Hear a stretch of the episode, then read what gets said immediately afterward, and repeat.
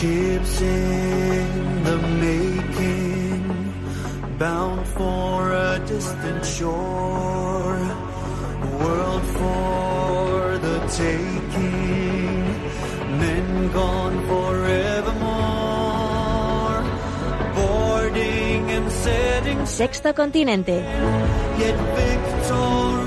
Dirigido por el obispo de San Sebastián, Monseñor José Ignacio Monilla.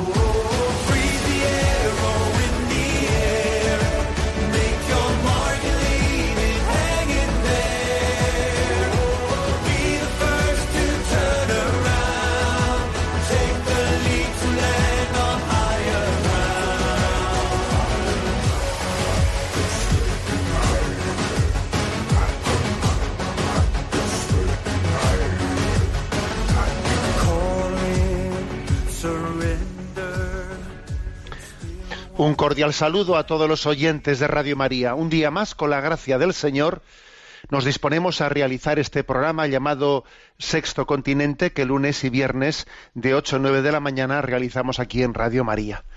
Acabamos de finalizar pues un, un fin de semana, un puente pues muy especial en el que hemos celebrado el Día de la Inmaculada en ese camino del Adviento y ayer celebrábamos el segundo domingo de Adviento. Ya nos introducimos, ya la expectación de la llegada del Señor pues se va haciendo más, más, más grande, más inminente.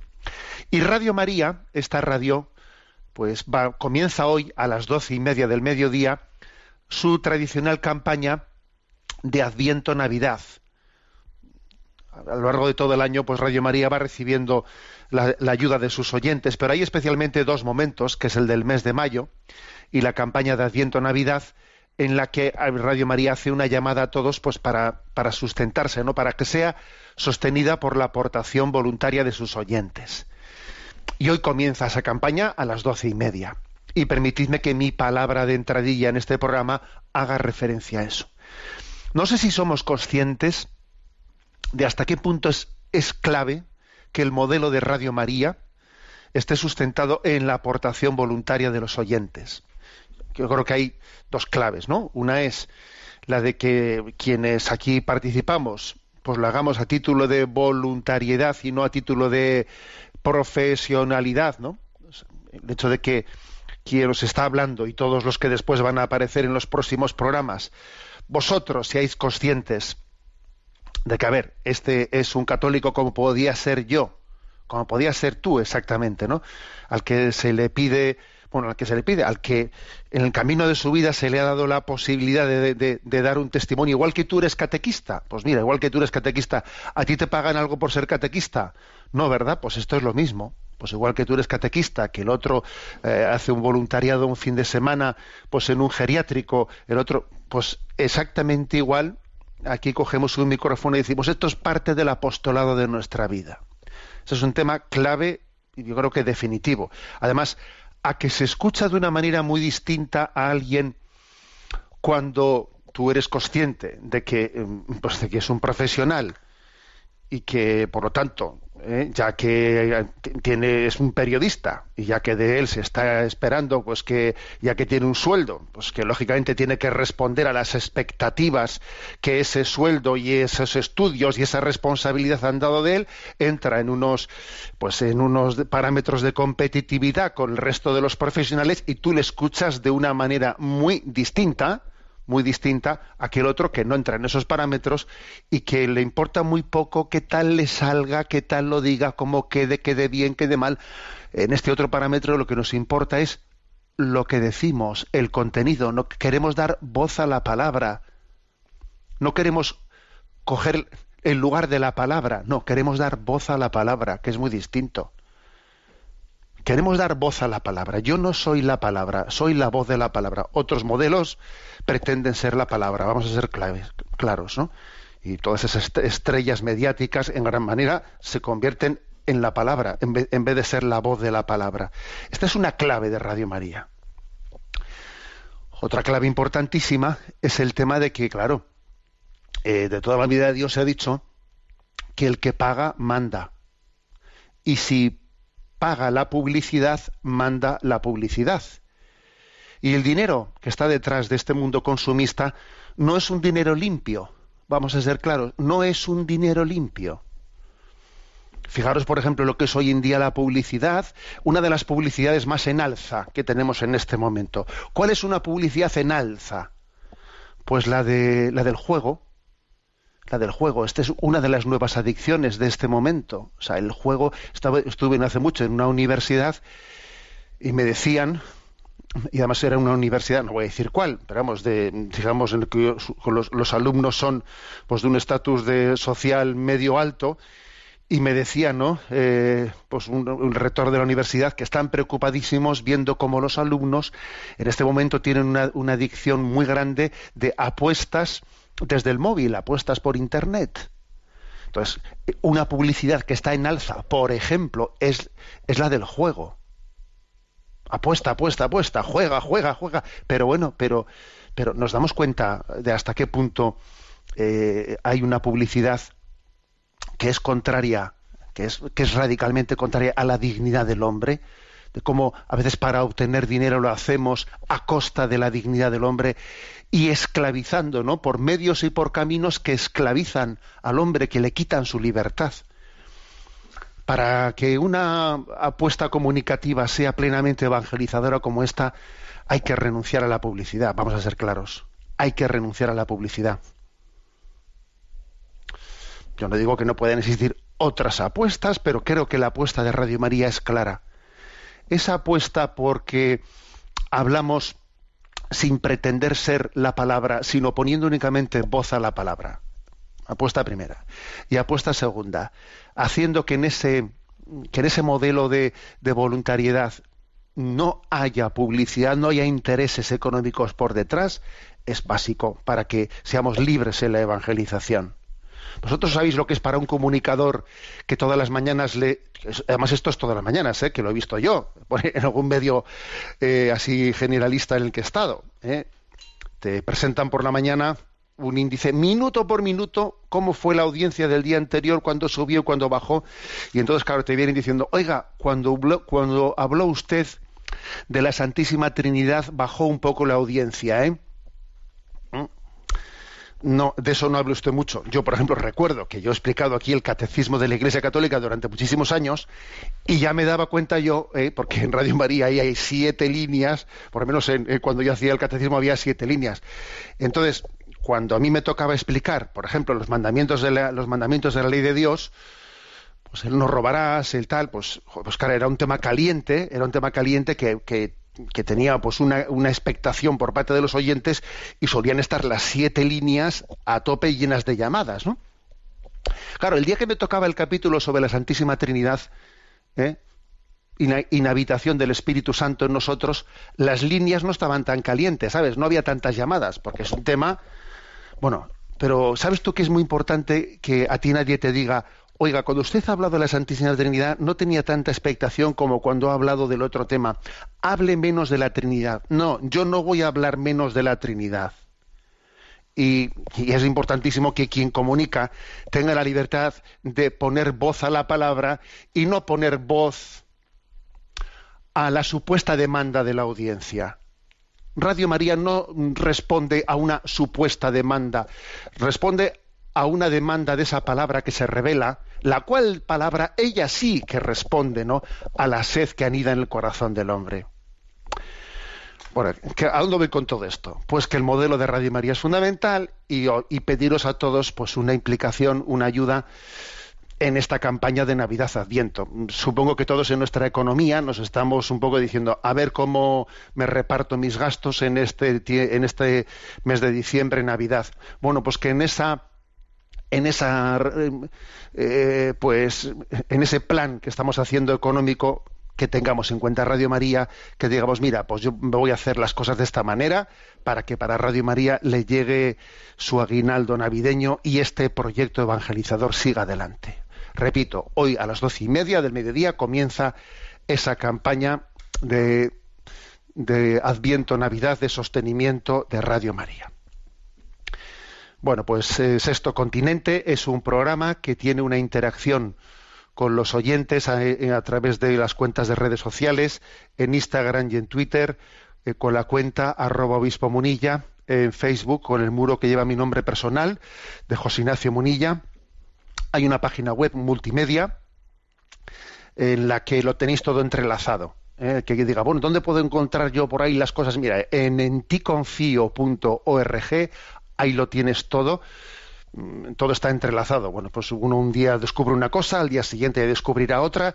Yo tengo que dar gracias a los voluntarios también que sostienen esa página, ¿eh? en ticonfío.org.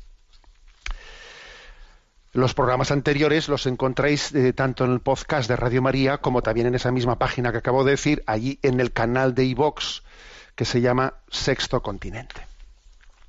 Bueno, eh, ¿qué primer tema quiero tratar? Voy a tratar, o sea, leí hace, pues hace mm, una, semana, diez días, en el suplemento del semanal, un suplemento que suele difundirse con, con los periódicos de, de Vocento, en el número 1622 del semanal, venía un reportaje que me llamó profundamente la atención. Estaba firmado por, una periodista, Priscila Guilain, y hablaba, tenía como título ¿Por qué sufren los adolescentes?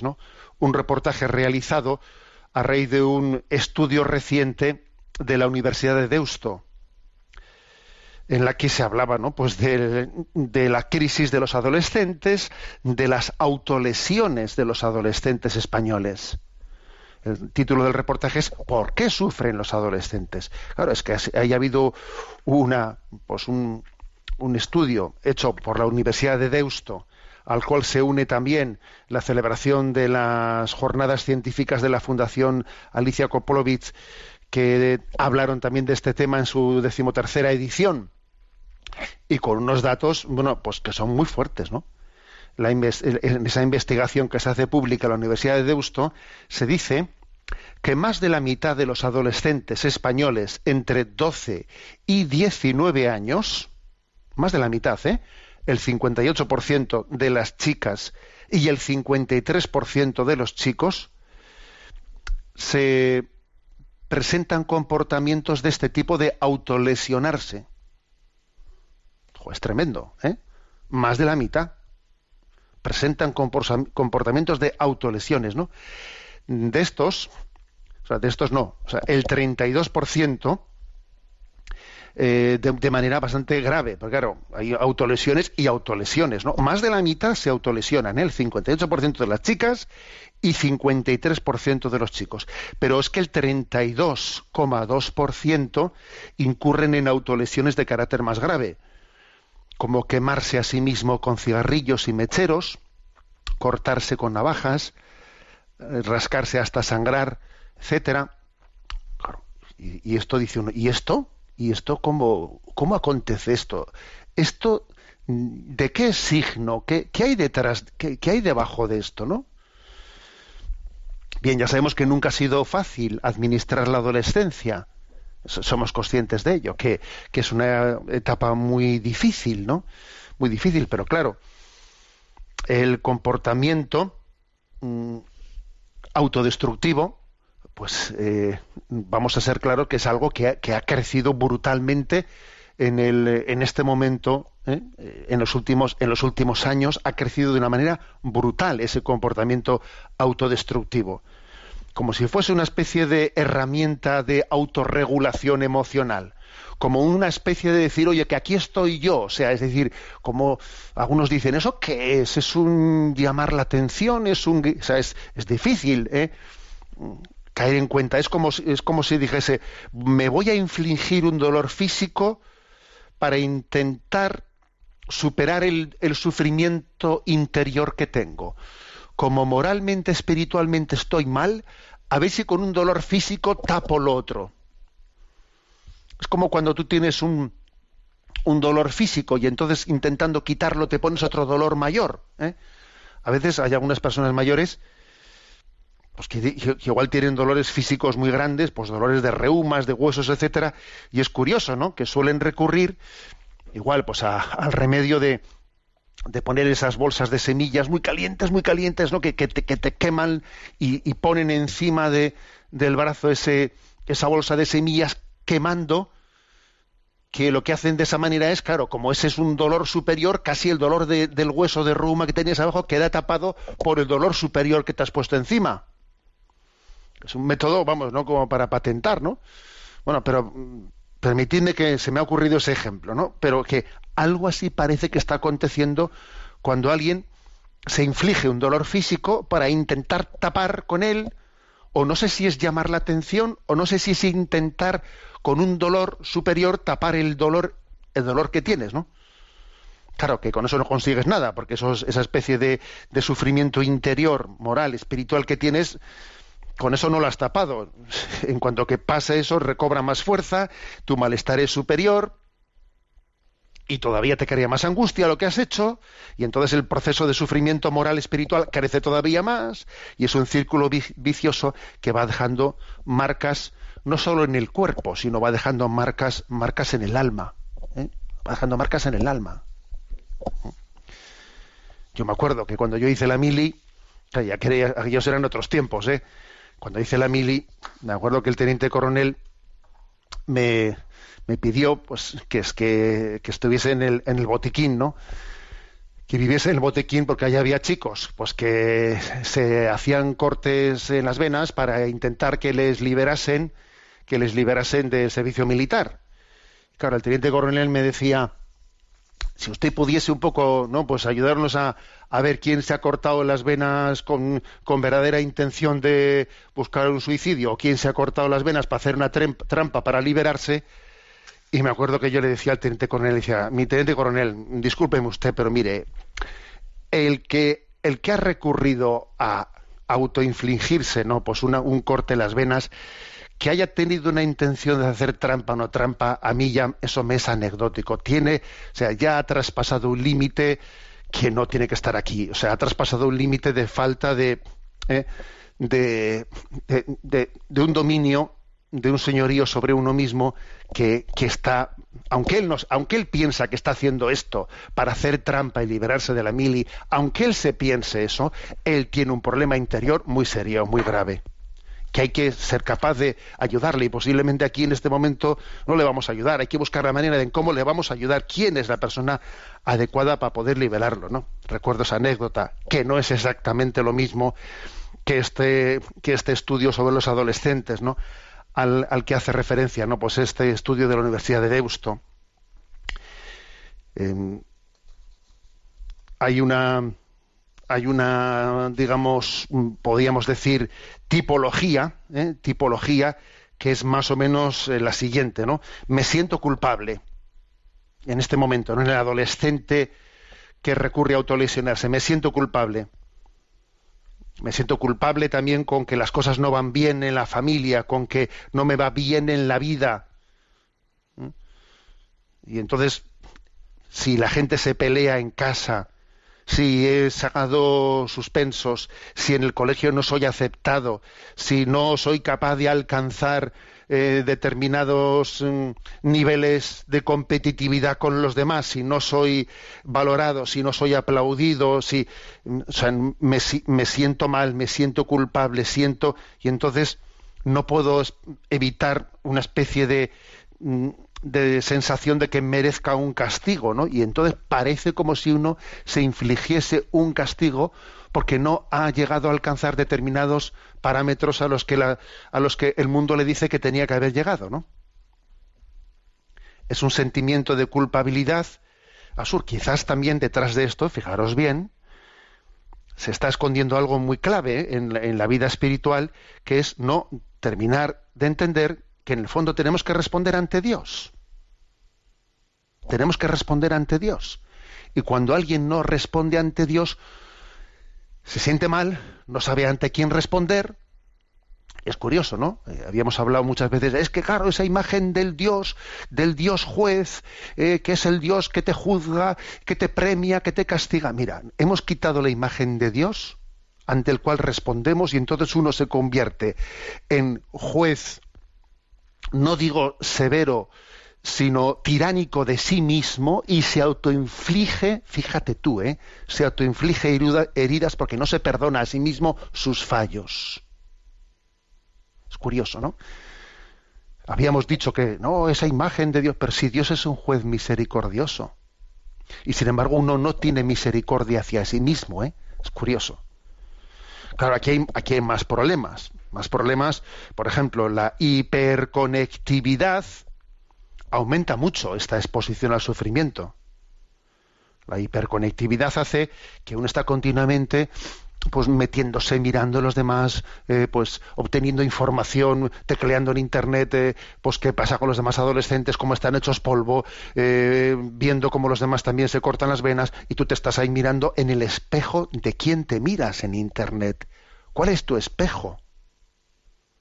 Es curioso, porque nuestra educación cristiana, el espejo que se nos ha ofrecido para crecer en la adolescencia ha sido la vida de los santos y tú, y tú has mirado la vida de los santos como el punto de referencia.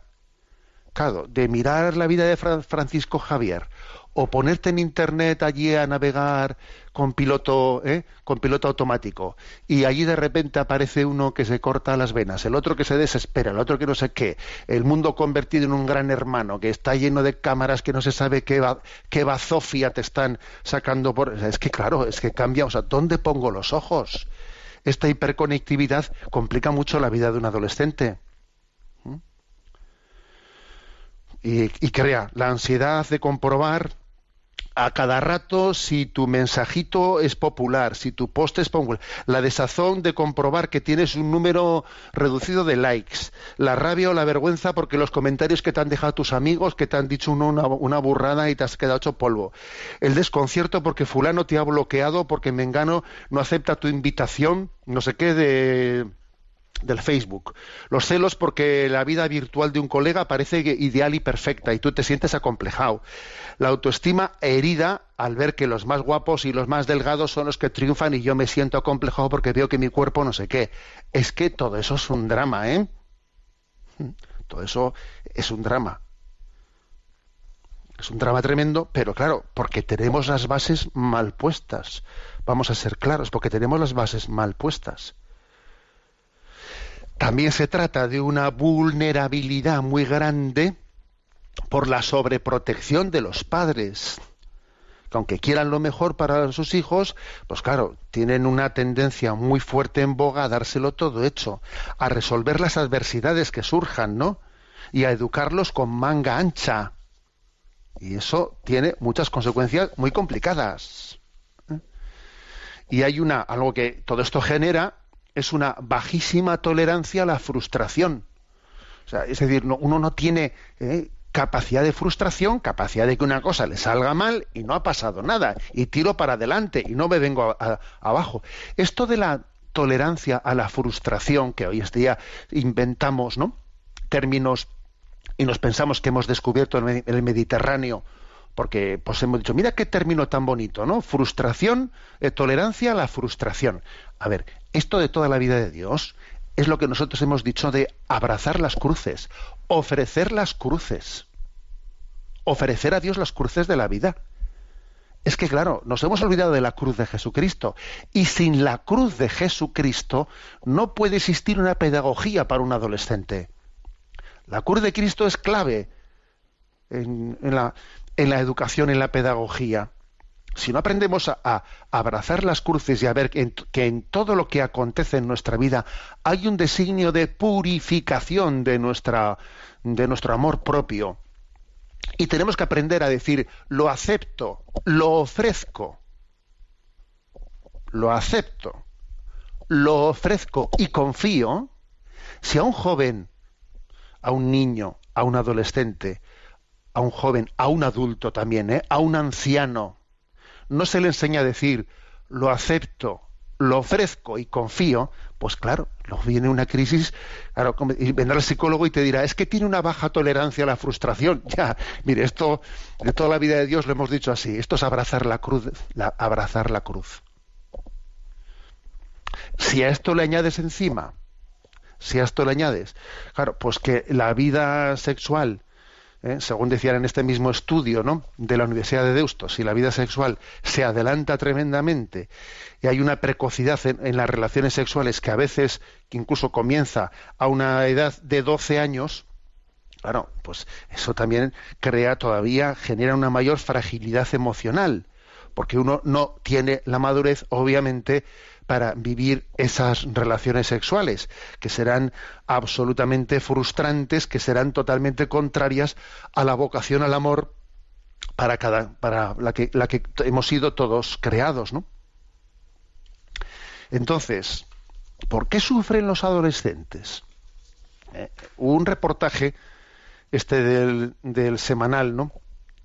Que se, ha publicado este fin de semana, no el anterior, que es el número 1622, muy interesante, en el que se hace referencia no pues a ese a esas conclusiones del estudio de la Universidad de Deusto. Pero que yo cuando lo he leído he dicho que claro, aquí hay un diagnóstico de la situación, pero lo- ahora viene el problema. ¿Y quién le pone el cascabel al gato? Pues yo lo digo con toda, con toda la claridad. Yo según veía esto decía, pues es que es el Evangelio de Jesucristo. Es que es la educación cristiana la única capaz de darle, de darle la vuelta, ¿eh? de darle la vuelta a una crisis como esta, ¿no? Bueno, escuchamos esta, esta canción, eh, una canción que, que es de Pedro Ruiz Blas, a los que hirió el amor.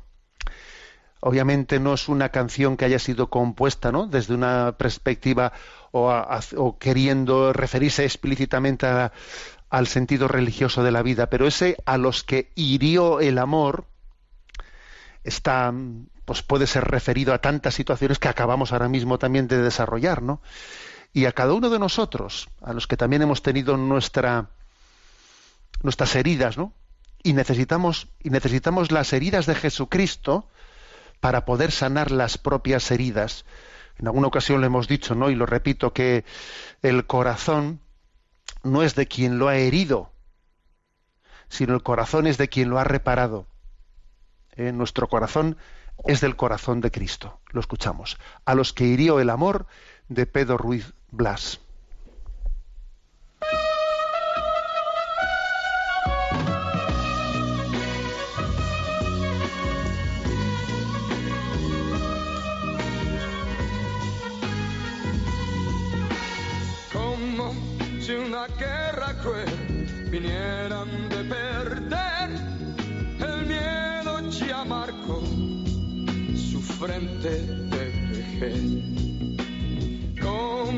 Fantasmas encorvados al pasar, inspiran la piedad, inspiran la piedad. A los que hirió a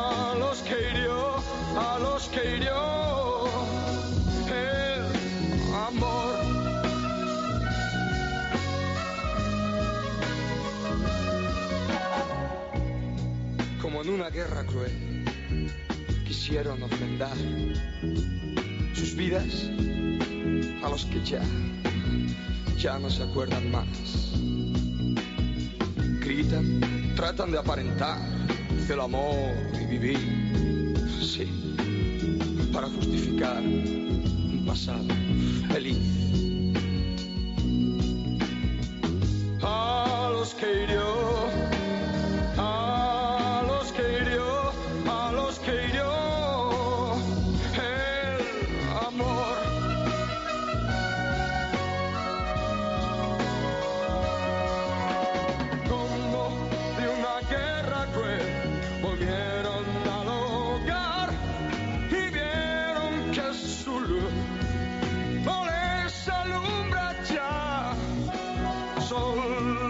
en su rincón se lamen sin llorar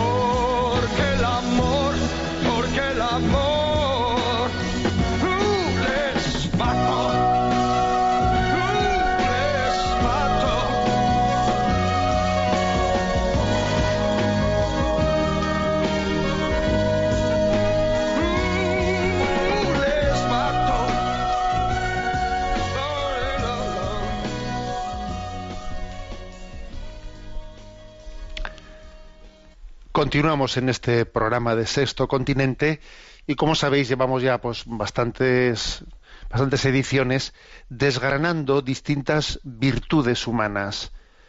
Eh, siguiendo el libro de David Isaacs de la educación de las virtudes humanas, hoy llegamos a la virtud del pudor, a la educación del pudor. Y bueno, pues el- la definición eh, como punto de partida es la siguiente. El pudor es el que reconoce el valor de la intimidad y el respeto de la intimidad de los demás. Mantener nuestra intimidad a cubierto de los extraños, rechazando lo que nos puede dañar y descubriéndolo vamos, meramente en circunstancias que sirvan para la mejora propia o para la mejora de los demás. O sea, uno, de alguna manera, pues mm, tutela su intimidad y la descubre únicamente pues cuando es bueno descubrirla, no cuando es mm, no cuando le puede hacer daño a él o a los demás. Eso es lo que es el, el pudor, la educación en el pudor. Es curioso que la misma palabra pudor, y aquí después ¿no? se derivan tantísimos males por esto, nuestra cultura actual ha hecho que la propia palabra pudor evoque algo que es que te limita, que te está castrando, que te está limitando, algo como una especie de condicionamiento social o educativo del que hay que intentar liberarte porque te quita la libertad, ¿no? Ya, esto es, esto la cultura ha hecho así, ¿eh? que, la que el pudor sea algo malo que tienes que quitártelo de encima, o sea, como si fuese algo no que es no que te está protegiendo, sino que te está impidiendo ser tú mismo, ¿no? Es un grave error, pero por desgracia es, es- nuestra cultura ha llegado a desprestigiar el pudor de esta manera. Pasa una cosa, ¿eh? que la virtud del pudor está muy ligada a la virtud de la templanza.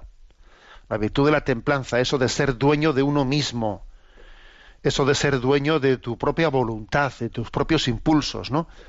Autoposeerse. O sea, ser dueño de tu voluntad, ¿no? Bueno, pues eh, su- suele estar muy unido la templanza y el pudor. Eso de ser dueño de uno mismo y conocer el sentido de la vida, mm, pues te dice eh, el que lo tiene, el que lo tiene, luego es más fácil que tenga pudor. Es verdad que en teoría puede darse la situación de que alguien no tenga templanza y sea pudoroso. ¿eh? O sea, que no sea dueño a sí mismo, pero sea pudoroso, ¿no? Pues yo qué sé, pues por ejemplo, alguien que no tiene do- dominio con la bebida, ¿eh? que no tiene templanza, no tiene capacidad de dominio con la bebida, pero que sin embargo, sin embargo tenga, tenga pudor, ¿no?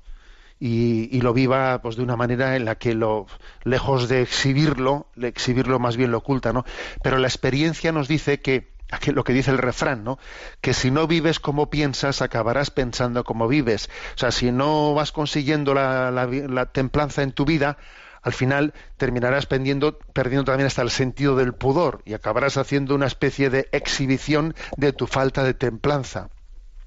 Por eso en sí, la virtud de la templanza y la del pudor suelen ir bastante unidas. Bueno, aquí es importante subrayar el valor de la intimidad. El valor de la intimidad es muy importante y esto hoy en día, con toda esta, digamos, cultura de la sobreexposición tecnológica, etcétera, pues eso es- tenemos un problema. Tenemos un problema de cómo cómo subrayar el valor de la intimidad cuando resulta que, te- que- que tenemos pues un iPhone sacando una foto y compartiéndolo todo con todo el mundo en cualquier momento. La importancia de educar en el valor de la intimidad. Cuando alguien ha vivido una experiencia fuerte, bonita, irrepetible, inolvidable, también ha podido ser dura, ¿eh? O sea, bella o, dura, pero digamos una experiencia de esas que te ha dejado huella, ¿no? Inolvidable, irrepetible, puedes hacer dos cosas. O quedártela solo para ti o compartirla. Eso de quedártela solo para ti puede ser egoísta o no. Pues, a ver, cuando alguien ha vivido algo, algo muy importante en la vida, quedártelo solo para ti, ¿eh? Eh, sí puede ser egoísta. Puede serlo. Ahora bien, si yo digo, ver, esto que, esto que he vivido ha sido tan, tan bello, tan fuerte, tan que quedo, queda únicamente entre Dios y yo. ¿Mm? Entre Dios y yo y ya discerniremos pos- posteriormente si esa circunstancia es oportuna compartirla o no compartirla y dónde compartirla y dónde no compartirla. Esto segundo ya no es egoísta. O sea, el que alguien haya tenido alguna experiencia fuerte en la vida, ¿no?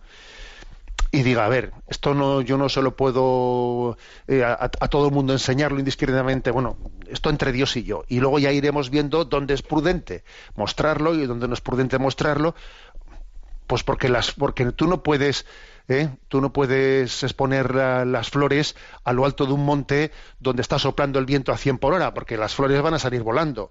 Ya veré yo dónde muestro esas flores, ¿no? O sea, tener sentido de la intimidad.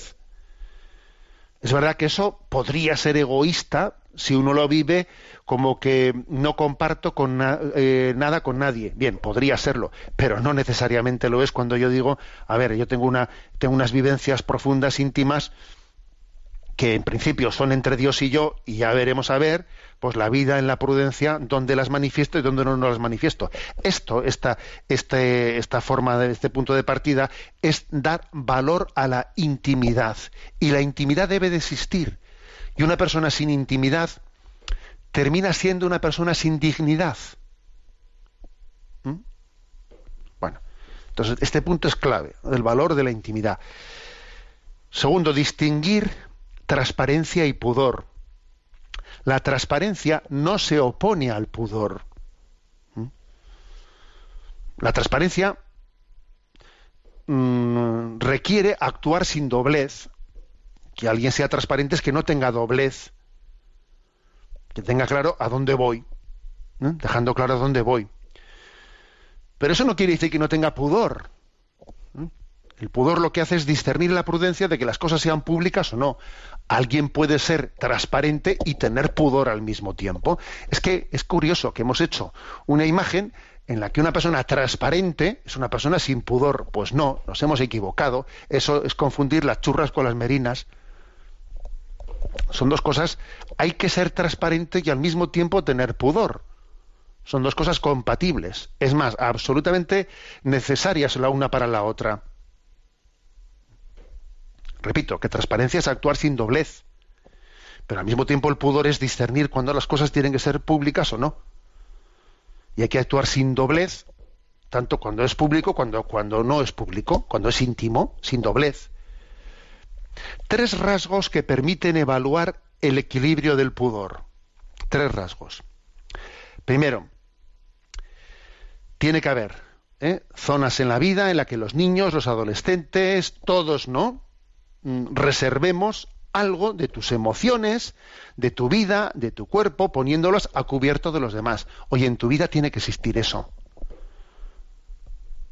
A ver, a ver partes de tu vida que, están reservadas, ¿no?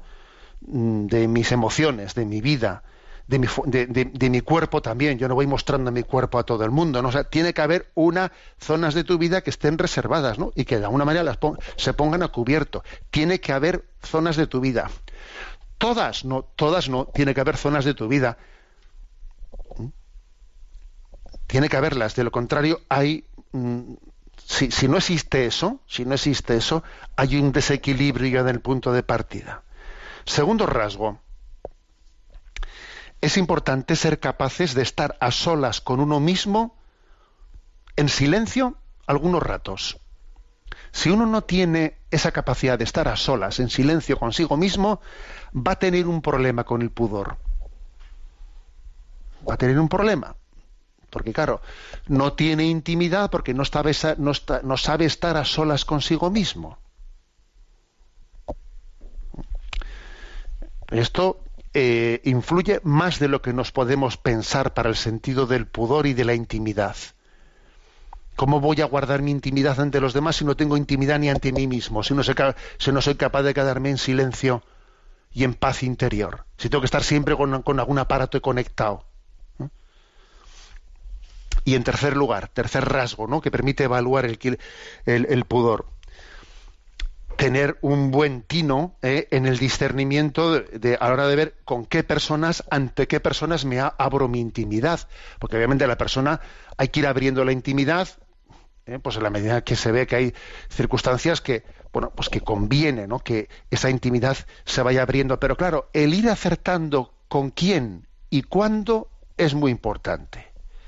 Entonces, si yo digo, mira, pues, pues este, este chico, este adolescente, pues elige a sus padres, a unos educadores, a su director espiritual, a sus hermanos, va por buen camino. Ahora, si resulta que mi intimidad la estoy abriendo, pues eh, por no sé qué programa informático o aplicación con alguien que no tengo ni idea de quién es, con el campeón de la cuadrilla ese que es un líder que tira que tira para abajo a todo el resto, mal asunto. O sea, ante quién abro mi intimidad, eso es importantísimo, ¿no? Estos tres rasgos son importantísimos, ¿no? Primero que he dicho que exista zonas ¿eh? de emociones de tu vida, de tu que, que- que- que estén reservadas a los ojos de los demás. Segundo, que tengas capacidad de estar en silencio contigo mismo. Y en tercer lugar, tener buen tino en discernir ante quién, ante quién abro mi intimidad, ¿no? Tres lugares de expresión del pudor. Tres lugares. La vivienda, el vestido y el lenguaje. La vivienda. A ver, el hogar no solo es, pa- no solo es para protegernos del frío, sino que es pa- para proteger la intimidad. Y por cierto, suele ser conveniente que en el hogar de cada uno, pues cada uno tenga también es el lugar de la familia, pero también suele ser bueno que dentro del hogar cada uno tenga su pequeño choco, ¿no? No siempre es posible una habitación para cada uno, ¿eh? pero bueno, pues uno puede tener su armario, su, su cajón, su baúl, en donde uno, oye, guarda un poco eh, el que el proteger la intimidad, sí, el hogar, el hogar es un lugar de proteger la intimidad. Y esto esto es importantísimo, ¿no? Cuando uno por, uno, por ejemplo, no sabe disfrutar del hogar, no sabe disfrutar, está todo día en la calle, o está en su cuarto, o est- o está en su cuarto, fíjate, en vez de disfrutando de la intimidad del hogar, metiéndose por internet en no sé qué salsas, pero disfruta de la intimidad del hogar, que te está saliendo de ya. Te has metido en la casa para salirte de casa por internet y no te a no sé dónde. ¿Mm? O sea, luego, re- re- repito, un lugar clave de la expresión del pudor es la vivienda, ser capaz de disfrutar del hogar, ¿no? Segundo es el vestido. El vestido tiene un sentido por el hecho de que de que yo mi, mi cuerpo no lo muestro a cualquiera, ¿no? Y el vestido tiene ese tiene ese sentido no solamente de quitarme el frío, ¿eh? no solamente de que me gusta o no me gusta la ropa, sino también tiene un sentido del pudor, de tutelar mi intimidad. Y el baremo del pudor en el vestir es ponerse, eh, en la- es, tener la capacidad de ponerse en la mente o en la situación del otro, hacer un ejercicio de prudencia para preguntarme si yo, vistiendo de esta manera, le ayudo al otro a vivir en pureza. O más bien, vistiendo de esta manera, le estoy, de alguna manera, pues poniendo en- en- en situación y en tesitura de impureza. Ese juicio de discernimiento tiene que existir. Yo vistiendo de esta manera, ¿ayudo o no ayudo a los demás? No vale únicamente que a mí- no me ayuda, a mí sí me ayuda. No, no, también hay que hacer el ejercicio de ponerse en la situación de los demás. Y decir, ¿esto ayuda o no ayuda? Repito, el segundo lugar de expresión del pudor es el, es el vestido. Y el tercero es el lenguaje. La falta de pudor en el lenguaje se, se- se identifica, eh, pues, pues eso, con esa especie de, de, cultura que estamos creando de que todo mundo habla de la intimidad de los demás, estamos generando una cultura de gran hermano, ¿eh? de gran hermano, que se puede decir cualquier cosa ante cualquiera, de cualquier forma, para alcanzar notoriedad. Y es curioso, ¿no? Lo que es, pues eso, uno ve unos espectáculos televisivos que son una falta de pudor, una falta de, vamos, de autoestima completa, de que uno dice cualquier burrada, de cualquier cosa, Tan malo es una persona incapaz de abrir su mundo interior ante las personas adecuadas en los momentos oportunos, como el que hace un espectáculo de su intimidad. Y hoy en día se hace un espectáculo de la intimidad en gran parte. ¿Mm? Y es muy importante suscitar capacidad crítica frente a la pérdida completa del sentido del pudor, ¿no? Unido al de la templanza y esto pues, me, refiero a capacidad crítica ante lo que vemos en, en televisión, pues todo, toda esa especie de cultura del gran hermano, de las redes sociales, de internet, etcétera, ¿no? Luego, luego esta es una, virtud muy, muy importante, ¿no? La educación del pudor.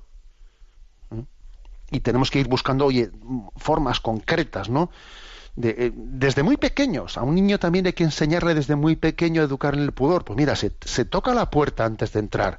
Uno está en casa y se viste de una forma apropiada, no va de, de cualquier manera por el pasillo. No confundir la confianza con la grosería eh, las cosas delicadas se preguntan cuando estemos, eh, cuando estés con papá y con mamá, cuando estés aparte, no ahí delante de todo el mundo. O sea, se pregunta a él, o sea, cositas eh, en las que uno va a un niño también enseñando lo que es el sentido del pudor. Ayuda mucho a esto de que los padres lideren la educación afectivo-sexual de sus hijos, que la lideren los padres y no la estén dejando a no sé quién, a no se sabe quién. Y cuando digo no se sabe, lo digo con todo el sentido de la palabra, ¿no? Porque si, la lideran los padres desde un sentido cristiano, pues estarán también entendiendo que, que la sexualidad es entendida como el marco de algo santo y querido por Dios en el contexto de una vocación al amor. Claro, que los niños lo entiendan así, lo reciban de sus padres, les ayudará mucho para, para vivir el sentido del pudor. Y también será importante en esta valoración de la familia, hacer entender de que tenemos una gran responsabilidad para guardar la intimidad de la familia ante los demás. Oye, somos una familia. Yo no estoy contando las cosas de mi familia a cualquiera. Una familia tiene un sentido de la intimidad. O sea, el pudor no es el pudor de mis cosas, sino que es el pudor de mi familia.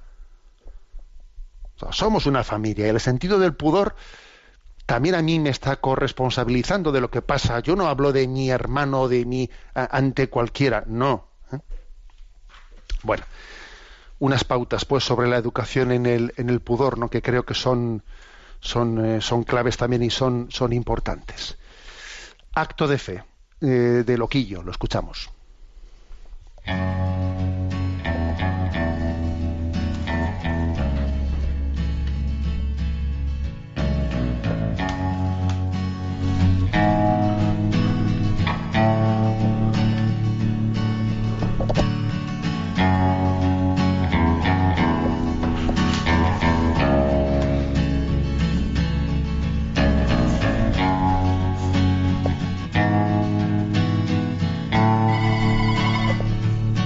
Se han derrumbado delante de mis pies. Y quienes antes reían, lloraron después. El poder fue la peste y la mentira la ley. Creer en la justicia es un acto de fe He viajado hasta el norte, he llegado hasta el sur. Me han vendido los clavos para mi propia cruz. El camino es el mismo para ir que para volver. No hacen falta los mapas, solo un acto de fe.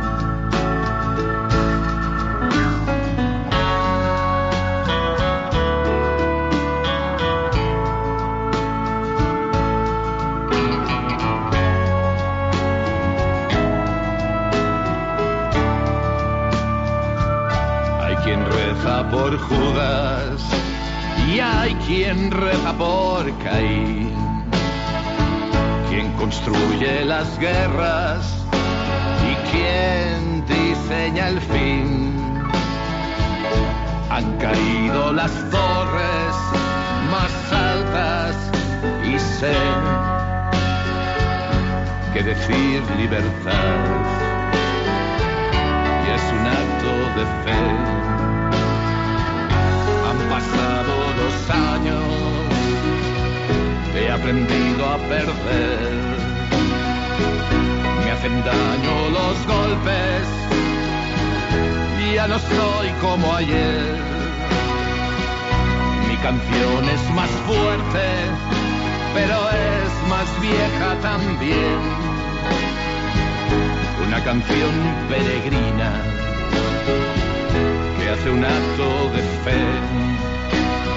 El futuro brumas, el presente no se ve. La historia. Nuestro rincón del DOCAT. Nos toca el punto 98 que dice, ¿y cómo se logra la responsabilidad común sin una dependencia errónea? Y responde, a través de la participación. La participación ciudadana es uno de los pilares de la democracia y por ello algo también muy importante para los cristianos. Los cristianos buscan la participación solidaria en el destino de su, sociedad civil. Es así como los cristianos podemos concienciarnos de nuestra responsabilidad en la estructuración del mundo, para hacer valer lo que se conoce como justicia de participación hay que garantizar a todos los ciudadanos la posibilidad de acercarse a ella.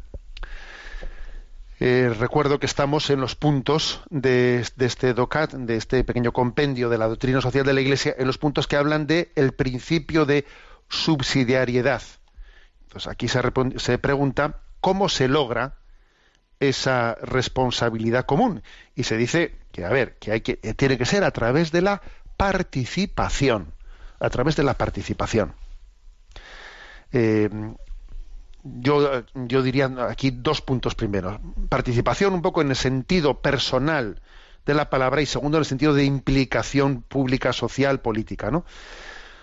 Eh, participación personal, pues porque estamos muy mal acostumbrados. Estamos muy mal acostumbrados a que las cosas eh, las solucionen otros, a que sean otros los que den la cara, otros los que se apunten.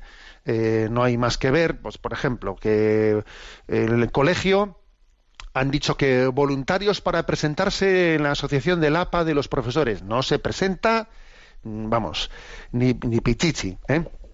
Yo recuerdo, por ejemplo, que siendo obispo de Palencia, recuerdo haber, haber vivido allí una paradoja. La paradoja era de que eh, los, padres de las, las asociaciones de, de, de, padres de alumnos piden que la asignatura de religión se quite de la escuela.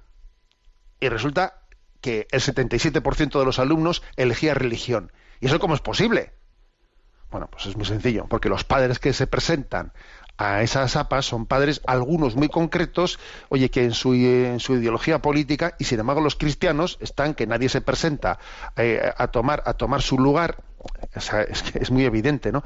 Aquí el que no forma parte de la solución, forma parte del problema.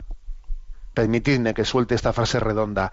El que no quiere formar parte de la solución, forma parte del problema. Y eso es algo que arrastramos ¿no? en, nuestra, en nuestra cultura de no implicación, de que, que, otros resuelvan las cosas en vez mío y yo no estoy dispuesto a, a ello.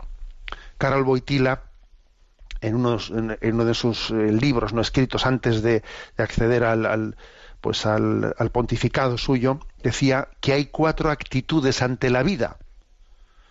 Una es el conformismo, otra es la inhibición, otra es la oposición y otra es la solidaridad. Cuatro posibles ¿eh? actitudes. El conformismo no es cristiano. Porque ¿eh? ser yo, pues tener una, una falsa docilidad de amén, amén, amén, amén a todo, mal.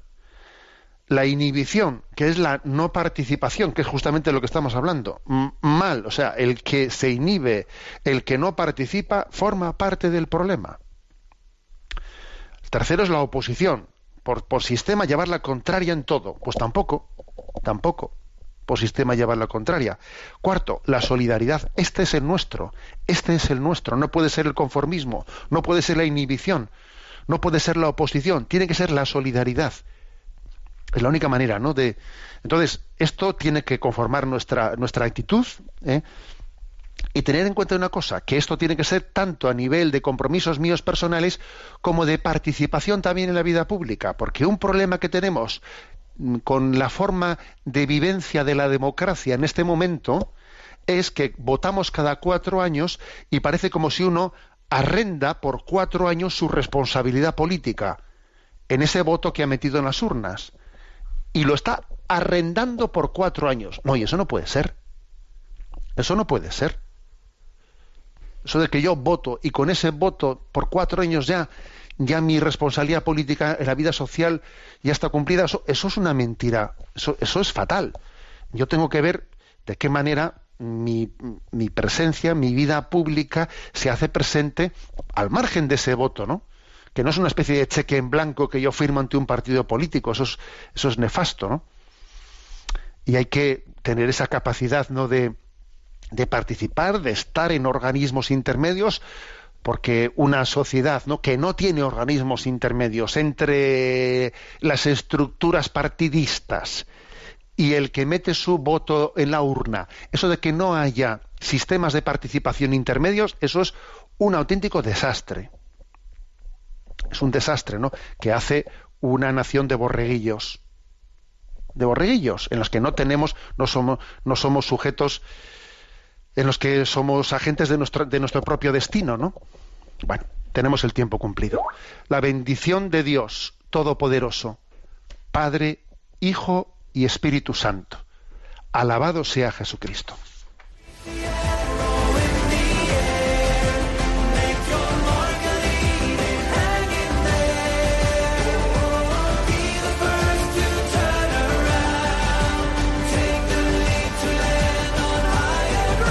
Y así finaliza en Radio María Sexto Continente, un programa dirigido por el obispo de San Sebastián, Monseñor José Ignacio Monilla.